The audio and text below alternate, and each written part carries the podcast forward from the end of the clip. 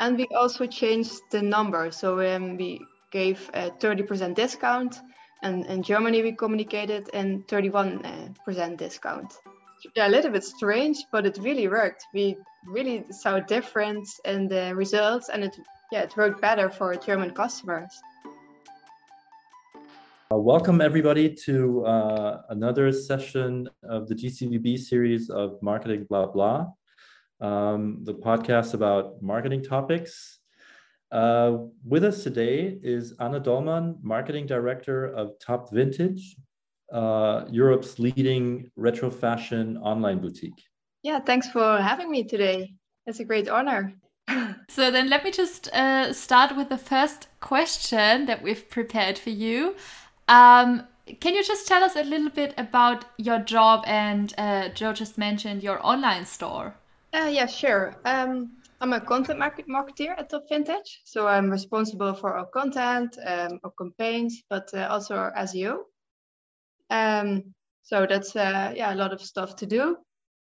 Um, and Top Vintage is Europe's leading retro boutique, and we're a niche with our retro collection. Uh, we have more than 200 uh, brands with vintage-inspired fashion. Um, and besides, we also have four uh, own brands uh, Vintage Diva, Glamour Bunny, Rockabooty, and Top Vintage Boutique collection. And uh, we were very proud of that one. um, and we also do everything in-house. So we have our own photographers, we have our own fashion editors, own uh, marketing team.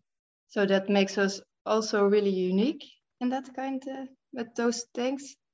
Um, and we have a really um, own um, tone of voice. So we have a really feminine website. I think you already saw it uh, on our uh, site. It's pink and um, yeah, unique. And we do that also with our um, visuals on social media or model pictures. We just want to be different, fun, and really feminine. And um, that's what Top Vintage, uh, Top Vintage is all about. mm-hmm. Yeah, that sounds like that sounds like quite a, a big task that you're having there. How many people are working in your team? In our team, we're with uh, seven people. But uh, the company is now around 88 people. We're based in Kerkrade, that's the south of the Netherlands. Mm, okay. Um, and is there, uh, out of interest, uh, is there a special an especially large target group for vintage fashion in the Netherlands? Like, could you say that are most of your customers based in the Netherlands, or is it all over Europe? Um, it's all over Europe, but uh, our biggest markets are in the Netherlands, um, but also Germany. Yes, the Dutch uh, customers are more like the mainstream uh, customers, who they wear a dress like to the work or just uh, for shopping. Um, but the uh, German customers, for example, they are more the vintage uh, ladies. So they wear a swing dress with the petticoats, and they are really the, especially the 50s uh, lovers. Wow, that's that's that's quite cool. I always love that kind of fashion as well. Um, how how about you? Are you personally also interested in in that kind of fashion, in vintage fashion? I always am interested in fashion. My mother has always uh, an uh, own shop, um, but not uh, really the vintage fashion. I'm more like yeah the more yeah modern fashion. But um, since I work at the vintage, I really in love with the 60s and 70s fashion. I really love the style and yeah, the flared pants and the prints I really love that. You always feel quite, um, I think, well dressed when you like in vintage fashion. It always looks like you've made such an effort, even even when it's just you know uh, just a dress, but because they are such good quality as well, like way better quality than you you can usually find these days. Yeah, it's really uh, feminine and classy, and that's what uh, what is it's more different than the fashion nowadays. So that makes it special. Mm-hmm. And and which decades do you have in the online store? And we have fashion from the 20s until the 70s. Uh-huh. Okay, okay. Okay. Do you think that out of curiosity in in 10 years are the 80s going to be vintage? Like does it work like that? yeah, so we are thinking about maybe later to add the 80s because when we wait some more then that will also be vintage so, exactly. Uh, I hope it because I yeah I really liked the 80s fashion. it probably also depends who you ask. Not every trend, because some trends are not that uh, beautiful, but yeah. um, it's, uh, most of it. Yeah, I don't know. It was, I think it, it's also more uh, diverse, personally. Uh, there's more more styles within the 70s, for example, or 60s than than you would find today. I think. Yeah, but I mean the the 80s. You can see it here in in, in Vienna. You can already see people in in Berlin as well, dressed like in the 80s. Um, and they even have the you know the special hairstyle. The in Germany it was called the Fokuhila, vorne kurz, hinten lang, and a mustache, like the really awful look and some oh, people no. think it's trendy and cool and they wear it. I oh, swear no. to God, it looks awful. yeah, those trends just need to uh, get. Uh, for, yeah, we just need to forget those trends. yeah, but now they're being revived. So uh, yeah, hopefully some other better '80s trends. Yeah. Really in the, in the next years. Yeah. So um, I guess kind of like you already show that um, there's a lot of passion um, that you have for your uh, job. So, so what exactly is it that you really, I mean, love when you get to work? What do you like doing most? Um, yeah, every day is different. So um, there's a lot of variation and a lot of freedom. So uh, one day I'm preparing a shoot for a campaign, and the other day I'm optimizing a SEO content, um, or, or, or I'm working on some technical improvements from the website for SEO. Um, and that makes it really fun. And besides, the atmosphere is really fun at the office. Everyone is nice to each other. Um, we celebrate birthdays with a lot of confetti and cake. and uh, yeah, of course, the new collections. I just love that. Um, so that is, um, yeah, I really love that part of my job. Are you active on uh, social media? That's that's the first question, and then the second, um, are you also doing like some off uh, like uh, offline uh, marketing activities like events or print? Um, yes, we are really we are um, we have our own Instagram and Facebook page and Pinterest.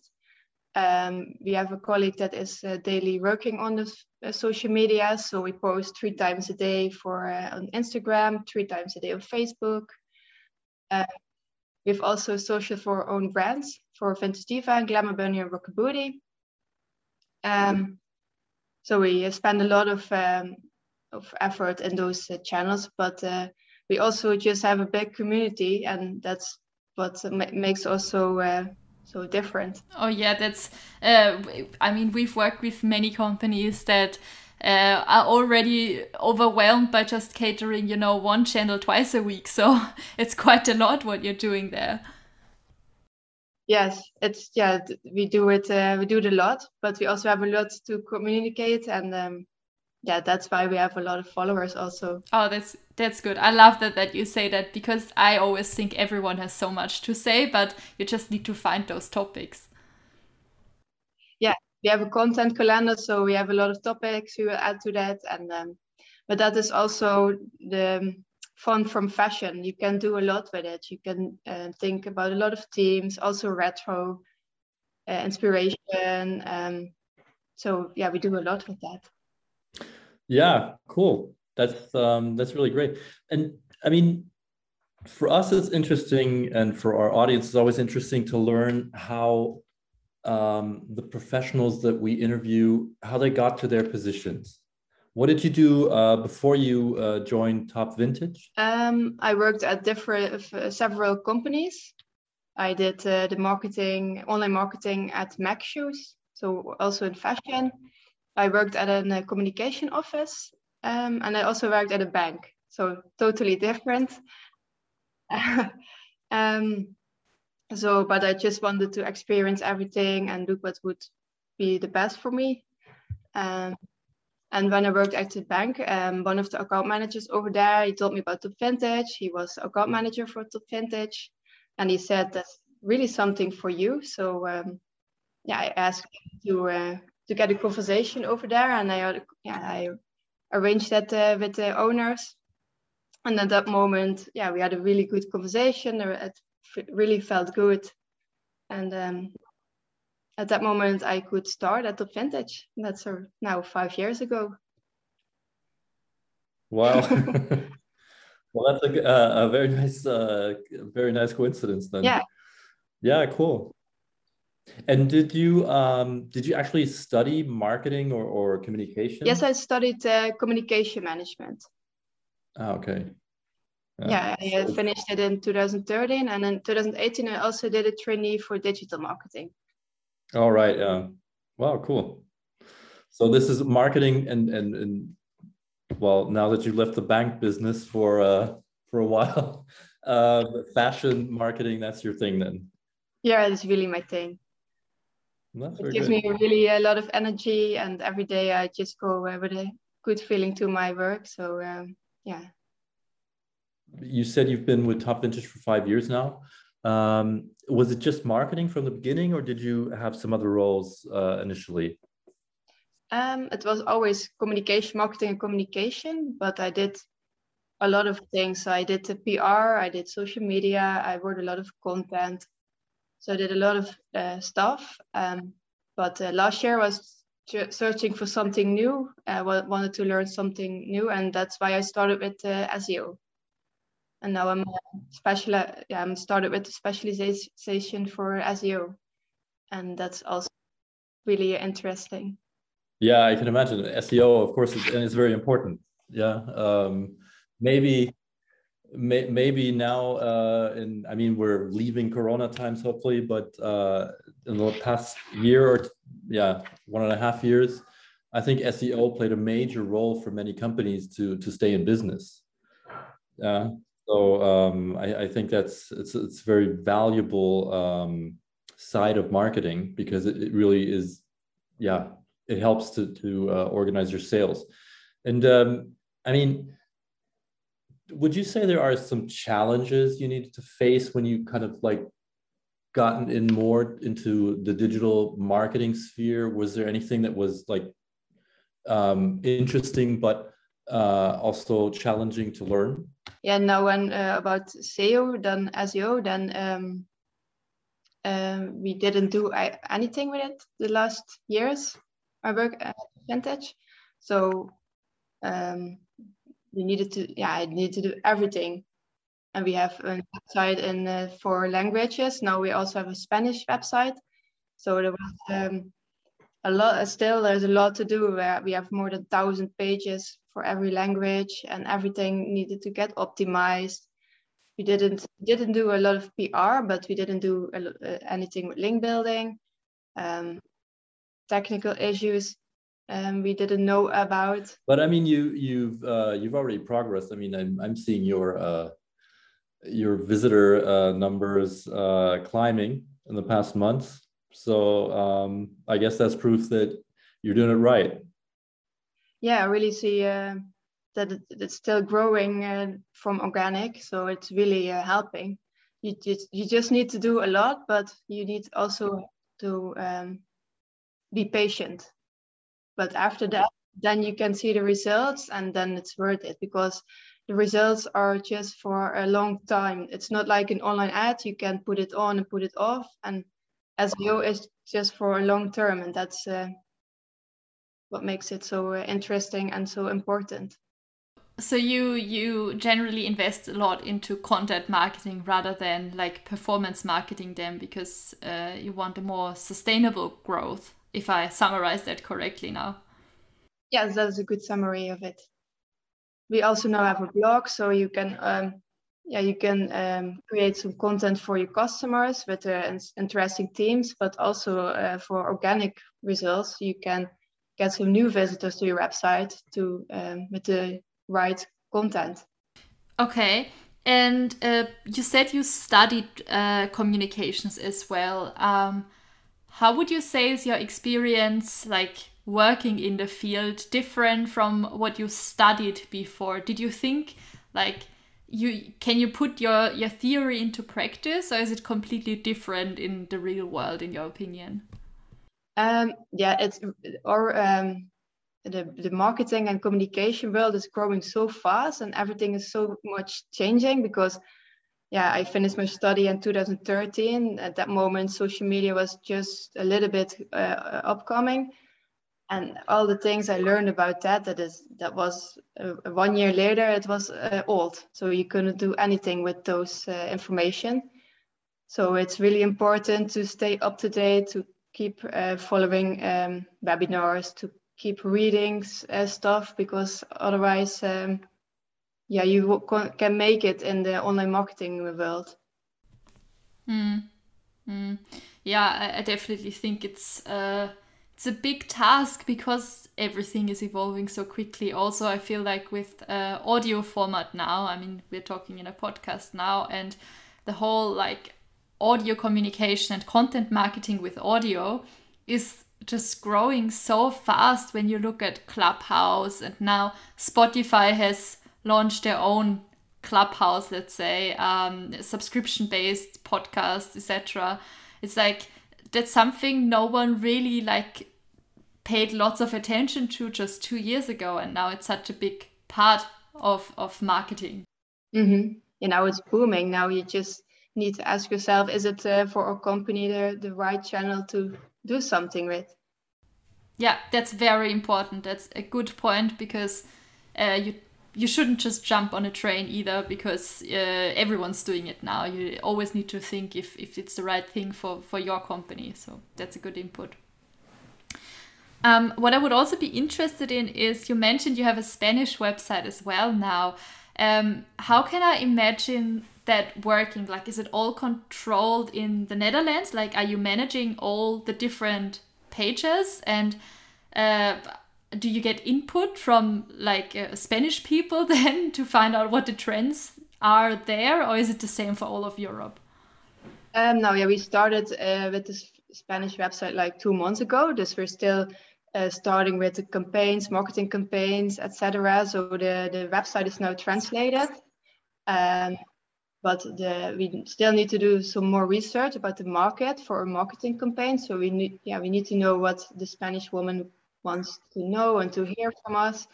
So we're still working on that one because that's very important. We try for every uh, language to uh, use another communication um, message because French is all yeah French ladies just want to hear something different than the Dutch ladies, for example.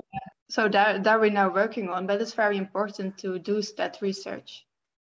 Also for SEO, keyword research because the keywords the search intentions from the Spanish uh, customers are different than other, uh, for example, the German customers.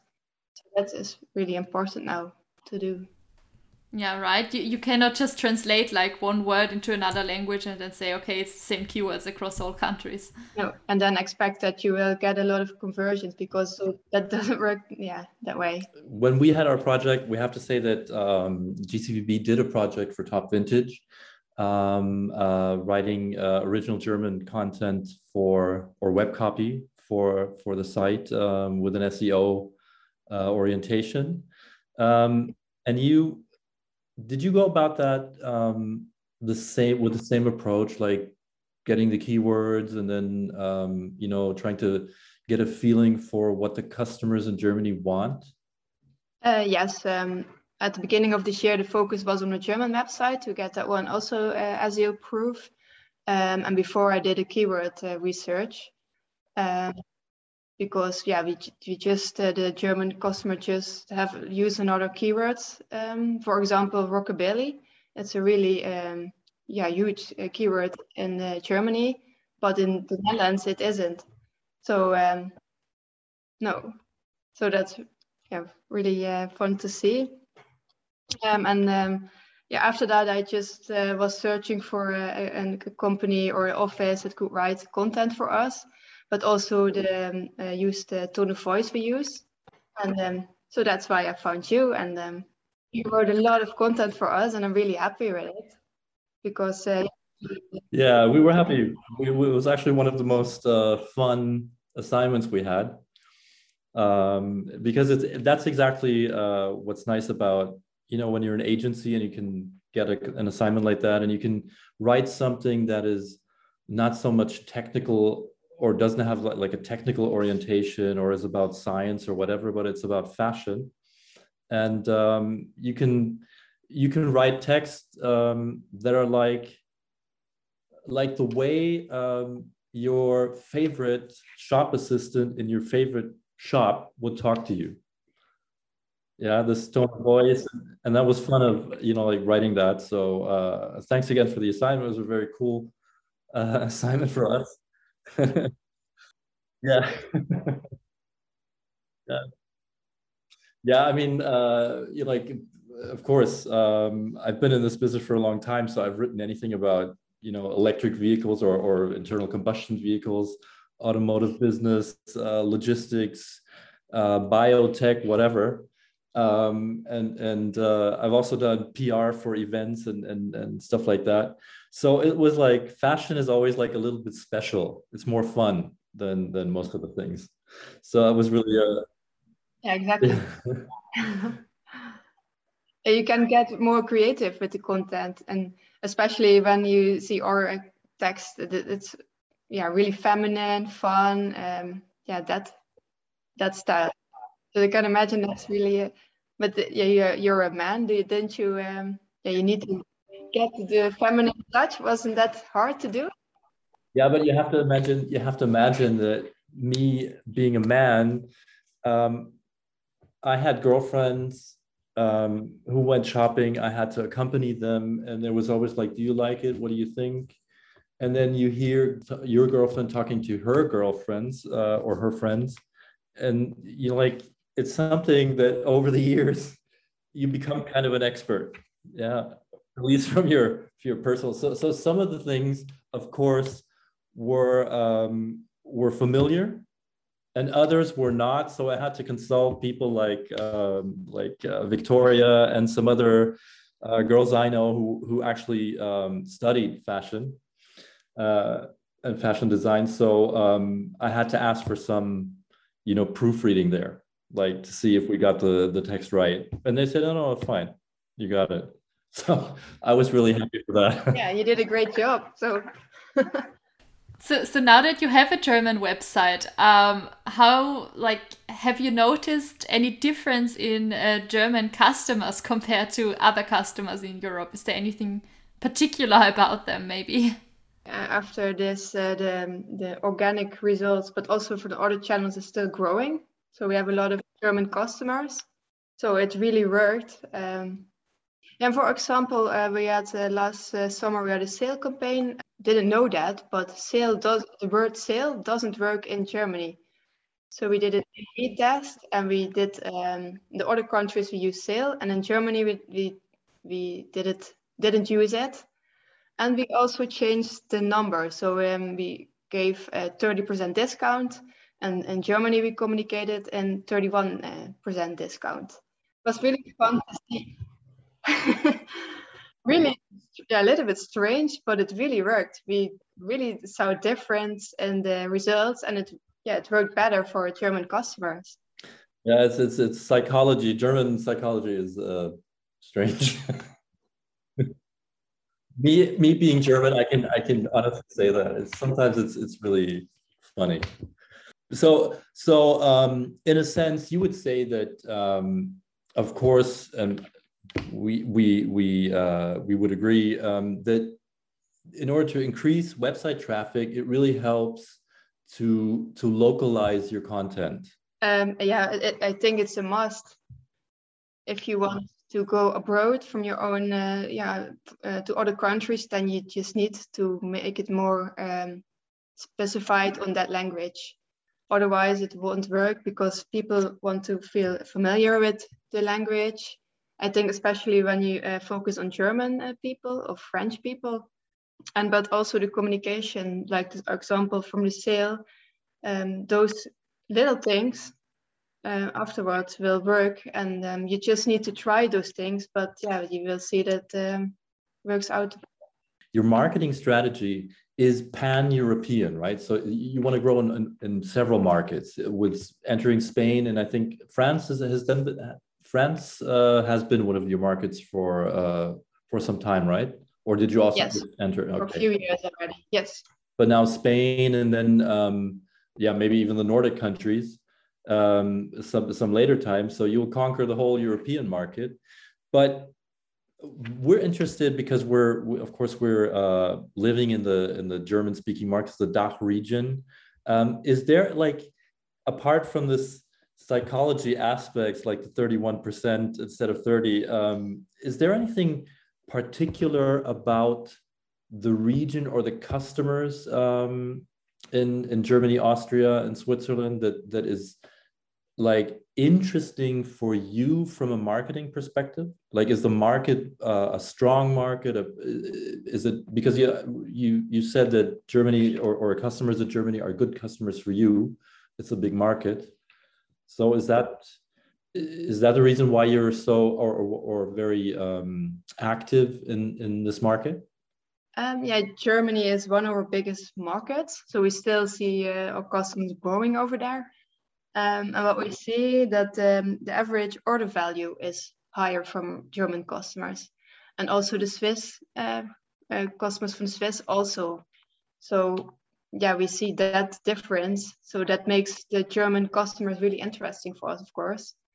Um, so I think that's a trend in Germany that people just buy a lot more um, dresses at once and other customers from other countries they buy uh, for example one dress and then think that's enough or two but so really really uh, german women like yeah i mean they obviously uh, from your experience they they like to shop massively um, i mean that i can only confirm that um, from my previous experiences uh, from going but that was an online that was physical shopping with uh, with women. and I can only confirm that they do like to shop a lot. They go out to the city uh, to shop one top and they come back with three bags uh, containing a lot of things. Yeah.